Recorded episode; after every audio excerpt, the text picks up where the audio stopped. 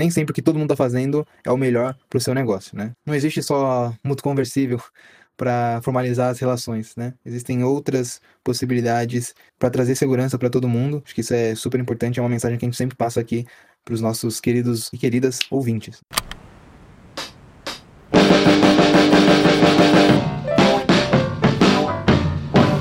Paducast Academy. E tá começando mais um Paducast Academy. Aqui é o Henrique Paduan. Aqui é o Lucas Seto. Isso aí, mais um episódio aqui. As pessoas ansiosas para chegar esse momento.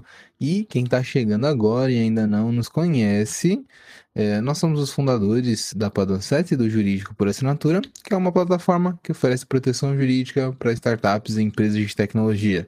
Então, se você quiser conhecer um pouquinho mais sobre o nosso modelo de negócio, é, o que está incluso na assinatura, qual o preço, como é que faz para assinar, é só entrar no link que vai estar tá aqui na descrição, jurídicoparastartups.com ou jurídicoporassinatura.com, muito simples, e se ficar alguma dúvida, Seta, o que a pessoa pode fazer? Ela pode agendar uma reunião online e gratuita com a gente, Henrique. Nossa agenda, para quem nos ouve, sabe, né? Mas a nossa agenda é aberta. Então, fica à vontade, você que tem alguma dúvida ou quer bater um papo com a gente, para agendar lá um horário e um dia que seja interessante para você.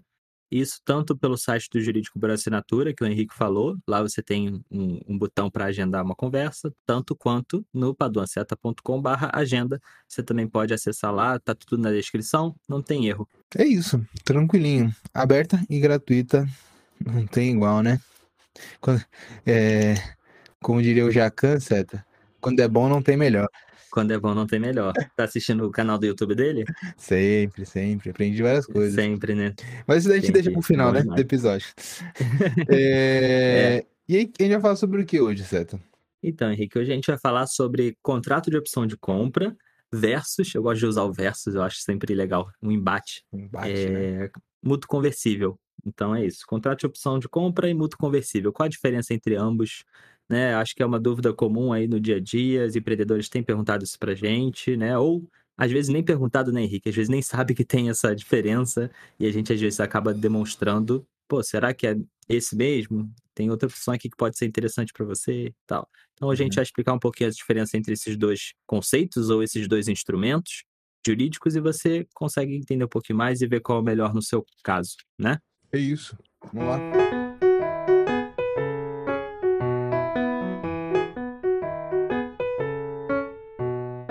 Henrique, então, para começar esse episódio, eu acho que vale a gente falar aqui. A gente já gravou um episódio sobre mútuo conversível, né? Lá atrás, bem antigo. Uhum. Acho que a gente dedicou um episódio só a mútuo conversível. Então, para você que quer ouvir um episódio dedicado só a isso, eu recomendo que você ouça, até para você trazer um pouco mais de conhecimento. Mas, de qualquer forma, é, acho que vale a gente relembrar um pouquinho, né? O que, que é o mútuo conversível, em primeiro lugar. Já relembrando aqui que ele é um empréstimo por si só, isso já diria que é uma diferença entre ambos mas para depois a gente partir para o contrato de opção de compra, né? Sim, sim. Acho que a gente tem episódio, tem texto fazendo um, um comparativo entre. ou um embate, como você gosta, Seta, sobre mútuo conversível e contrato de participação também, né? Que já foi até meio que esquecido pela história aí do direito, eu acho. Ninguém fala sobre contrato de participação. Uh, e aí eu acho que vale a gente dar um, uma, um, panorama, um panorama geral, né, sobre mútuo conversível. Uh, todo mundo, quando vai falar de mútuo conversível, cita isso, né? Ele foi inspirado nas notas conversíveis americanas, né?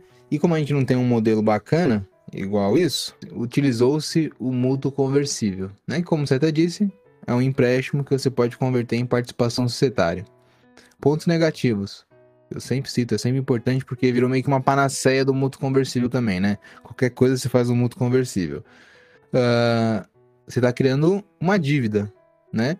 Então você, empreendedor que está pegando investimento por meio de mútuo conversível, você está em dívida com o seu investidor. E ele tem, em tese, o direito de cobrá-la de volta, com juros e correção monetária descritas no contrato, tá? Acho que esse é, é um, falando sobre mútuo, é isso, né? Mas nós sabemos que a lógica do mercado é a de que o investidor não cobre e que ele converta aquilo em participação setária, né, certo?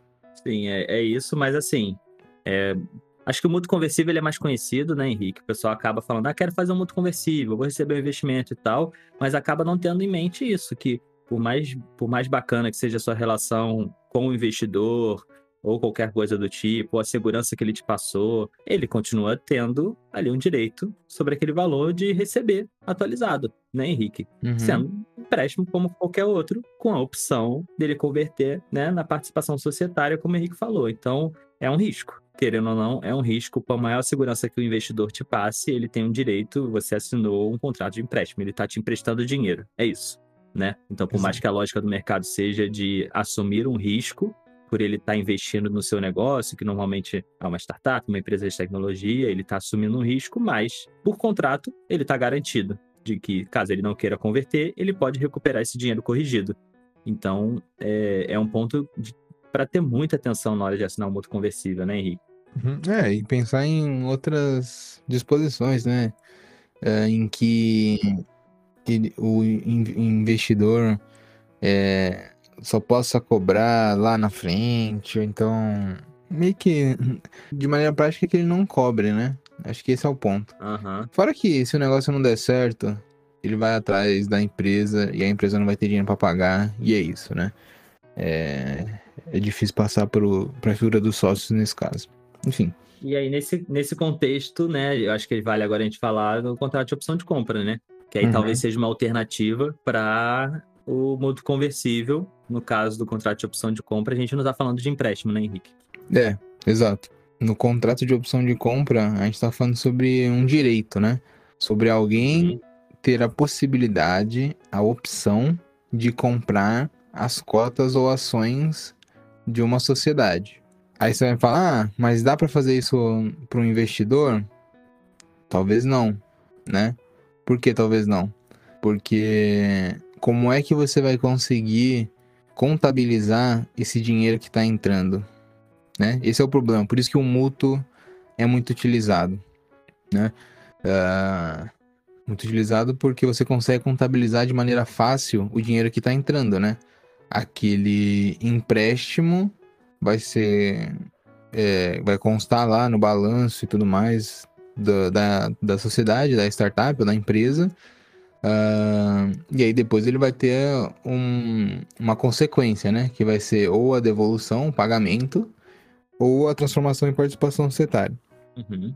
Só que na opção de compra, você tem esse problema de contabilizar, de indicar na contabilidade qual a razão desse dinheiro que estaria entrando. Né? Então aqui já é um ponto negativo da opção de compra, né? Como é que a gente consegue é, indicar a origem desse dinheiro, ou então a classificar esse dinheiro, né? Fazendo um paralelo com o mútuo conversível, desculpa, uhum. Henrique, mas é, fazendo um paralelo com o mútuo conversível, seria como se fosse, ah, por que, que eu recebi esse dinheiro do investidor? Porque ele me fez um empréstimo, uhum. né? No contrato de opção de compra é, por que eu recebi esse dinheiro do investidor? Aí fica um pouco mais esquisito, né? Exato, exato. Tem algumas maneiras de a gente modificar isso, né? Ah, é em alguns casos, o investidor já vai entrar com uma participação e aí você faz um, um adiantamento de aumento de capital futuro, enfim, tem algumas coisas assim, mas depende muito do estágio, do negócio, enfim, as coisas vão ficando um pouco mais complexas. Mas, por que a gente está trazendo essa questão da opção de compra, né? Porque existem alguns casos em que meio que o investidor, ou então uma empresa maior que está criando uma spin-off, ela não vai de fato emprestar uma quantidade de dinheiro, né? Ela talvez disponibilize infraestrutura, pessoal, disponibilize propriedade intelectual, uh, disponibilize serviços que tudo bem, eles podem ser monetizados, né?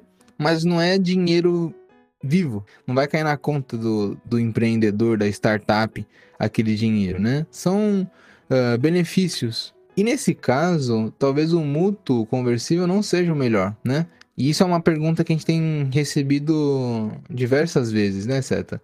Ah, é, vocês podem criar um mútuo conversível pra gente? Só que aí quando você vê a relação, não tem uma transferência de recursos de dinheiro para startup, né? Você tem um acordo ali em que uma empresa ou uma pessoa tem a garantia de participação setária naquela startup, ela não quer é, figurar no contrato social naquele momento, uh, mas ela tem esse direito, né? Então, não é um mútuo, não é, você não está emprestando dinheiro, né? Uh, e mútuo tem que ser empréstimo de dinheiro. Se for empréstimo de coisa, vai ser um. Dependendo da coisa, né? Pode ser um comodato, né? Que são coisas diferentes. Uh, então, aí vem a opção de compra, né, que resolve esse problema, que garante a participação setária é, de uma empresa, ou então de, de uma pessoa, dentro de uma startup. Sem essas problemáticas do mútuo conversível, sem a gente ter que ficar imaginando um valor de todos esses serviços ou benefícios que a empresa vai prestar para a spin-off dela, entendeu? Que talvez não se configure na realidade. Então, eu acho que essa diferença é muito importante, né, Seta? Entender, ah, existe desembolso de dinheiro ou não? Uhum. É. Sim, e talvez às vezes a, a, as pessoas ou os investidores nessa relação eles tentem forçar um mútuo conversível desnecessariamente porque não conhecem o contrato de opção de compras, é, o contrato de opção de compra, né, de cotas ou ações que talvez seja muito mais útil nesses casos, né? O mútuo conversível ele acaba sendo para aquela relação mais tradicional que a gente vê de investimento, né? Investimento anjo ou algo nesse sentido, que é muito utilizado, como você falou, dinheiro desembolsado, né? No caso emprestado para aquela startup desenvolver o seu negócio e no caso do contrato de opção de compra, a pessoa, quem está nos ouvindo já já percebeu que é um caso um pouco diferente ali, né? Então assim, é, não tem esse desembolso direto e você não precisa forçar um desembolso direto ou uma, ou uma conta meio maluca para você fazer um mútuo conversível de maneira desnecessária, né? Então, eu acho que são situações um pouquinho diferentes que, consequentemente, é, exigem, ou no caso, a gente sugere instrumentos diferentes, né? Por isso que é tão importante você conhecer as diversas opções para formalizar um investimento. Lembrando que investimento não, não necessariamente envolve é, só o dinheiro, né, Henrique? A gente tem essa tendência a pensar que investimento é só o dinheiro, mas existem uhum. outras maneiras de receber um investimento, né? É, isso é muito dito na relação com o investidor anjo, né? Que dizem que o investimento não é só o dinheiro que você vai receber, mas é o famoso smart money e tal, né? Mas tem esse outro caso que você falou, um caso de infraestrutura, de tecnologia, de pessoal, que às uhum. vezes não combina bem com o mútuo conversível, né? Exato, exato. É, então, minha gente, abram a mente, não existe só mútuo conversível para formalizar as relações, né? Existem outras possibilidades uh, ah, para trazer segurança para todo mundo, né? E que nem sempre o que todo mundo está fazendo é o melhor para o seu negócio, né? Acho que isso é super importante, é uma mensagem que a gente sempre passa aqui para os nossos queridos e queridas ouvintes, né? Isso. É porque tá em alta no mercado, né, Henrique? Parece a única opção, né? É. Então, quando saiu o contrato de participação, todo mundo queria entender e fazer um contrato de participação, mas não necessariamente era o melhor caminho. O mesmo para o mútuo conversível. Pô, todo investidor faz, então é o que eu tenho que fazer, não necessariamente, né? E pode ser que também o contrato de opção de compra não seja o seu caso. Então, vamos olhar com calma sempre para que. É... Porque qual a diferença que faz, né, Henrique, utilizar um ou outro?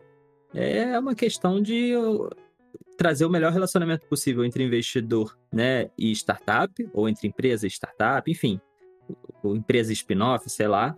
É, e questão de responsabilidade também, né? É, às vezes a startup ali tá tomando para si uma responsabilidade de empréstimo desnecessariamente, ou a empresa colocando um valor que. Então, assim, é só uma questão de, de encaixe. É o investimento market fit. Caramba.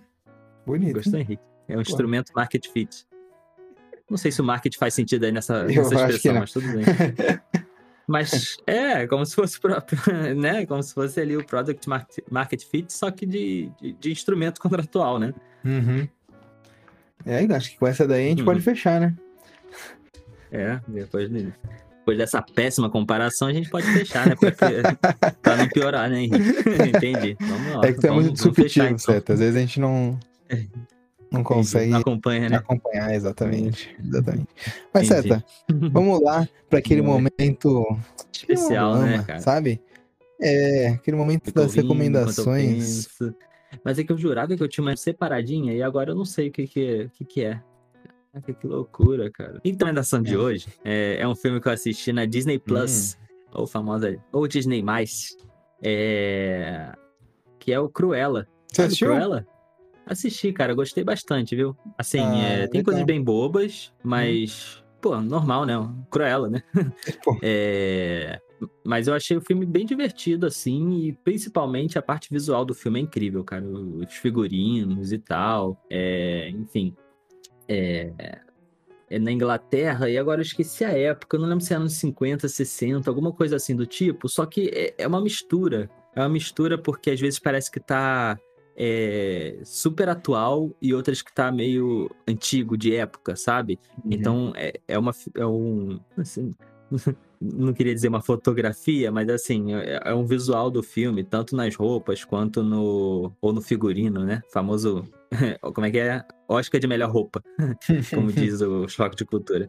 Hum. Mas tanto a parte de figurino quanto a parte de da fotografia em si mesmo, ela mistura uma coisa bem atual, bem moderna com o antigo. Fica bem bonito, cara. Então as roupas que ela usa, os cabelos e tal. Eu achei bem, bem bonito e a história é divertida, cara. É, é, bacana, tem bons personagens e tal. Então vale bem a pena, assim. É, eu gosto bastante da Emma Stone, né? Que faz a. Cruella.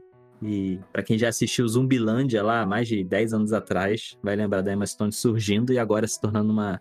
Já se tornou, né? Um astro de Hollywood. É, há alguns anos. Mas é bem maneiro isso, cara. E me lembrou muito esse personagem dela do Zumbilândia, para quem assistiu. É, então, enfim, valeu a pena. Foram boas duas horas de entretenimento no Disney Plus. Vale a pena aí para quem ainda não assistiu. Maneiro. É isso. Minha recomendação de hoje, Henrique. É... Pô, maneiro. Já assistiu ou não, né? Não, eu vi o, o trailer e aí não. falei. Ah, dá aquela recordação, né? De, da, da infância, né? E... eu acho que esse é um, um movimento que, que eles têm feito, né? De é. pescar esse pessoal que agora tá na fase adulta, né? Uhum. É, com as coisas que nós consumimos quando éramos criança, né? Então. Isso, e o filme ele é adulto, assim, né? Uhum. É, ele é mais pesado, entre aspas, do, do que o desenho, né? É, tem toda aquela atmosfera meio, meio dark, sabe? Uhum. Mas imagino que então, um adolescente consiga assistir. Ah, tranquilamente, tranquilamente. É. Ah, bacana. Bom filme. Boa, boa indicação, certo? E você, Henrique, fala aí, qual a sua indicação da semana? Cara, eu vou indicar um livro que eu estou lendo. Uhum. Tem sido uma leitura interessante. Ainda não terminei, mas em breve terminarei, né? Tô participando aqui do Clube do Livro da Prioli e do Karnal. E tem uhum. leituras bem interessantes lá. E aí, o primeiro livro chama Humanidade, uma história otimista do homem, do Rutger Bregman. Boa. E ele apresenta uma discussão que tá no subconsciente no inconsciente, não sei. Acho que de todas as pessoas, né? Sobre a natureza do homem. E é algo que é vendido de várias maneiras para as pessoas, né? De qual é a natureza do homem? Se o homem é mau, se o homem é bom, qual que é a natureza dele, né? Eu tenho uma opinião sobre sobre o livro também, sobre o que ele está discutindo ali, mas eu acho que ele faz pensar, né? E, e desvela algumas coisas que a gente carrega que não necessariamente se concretizam, né? Ou que, tem uma correlação com a realidade, né? Então, vale a leitura aí para discussão com a família brasileira. Aquele jantar gostoso, né, Henrique? Exato. Aquele exato. jantar em família, né? Entendi. Aquela é. coisa boa. Boa, cara. Boa recomendação. Tá na minha lista aqui. Depois que eu terminar dois livros aí que eu tenho para ler, eu vou, vou ler a Humanidade. E aí a gente debate. No Excelente. nosso almoço em família aqui no Jurídico por Assinatura. Com certeza, com certeza. Né? Hum. É isso então. É isso, Henrique. Fechamos? Então é isso. Até semana que vem. Quem puder se vacine, usem máscara, que a coisa tá feia. E é isso. Ah, é isso. E assistam o canal do Jacan. Quando é bom, não tem melhor. Quando é bom, não tem melhor. É isso. Um abraço e até a próxima semana. Tchau edição Guilherme Gadini.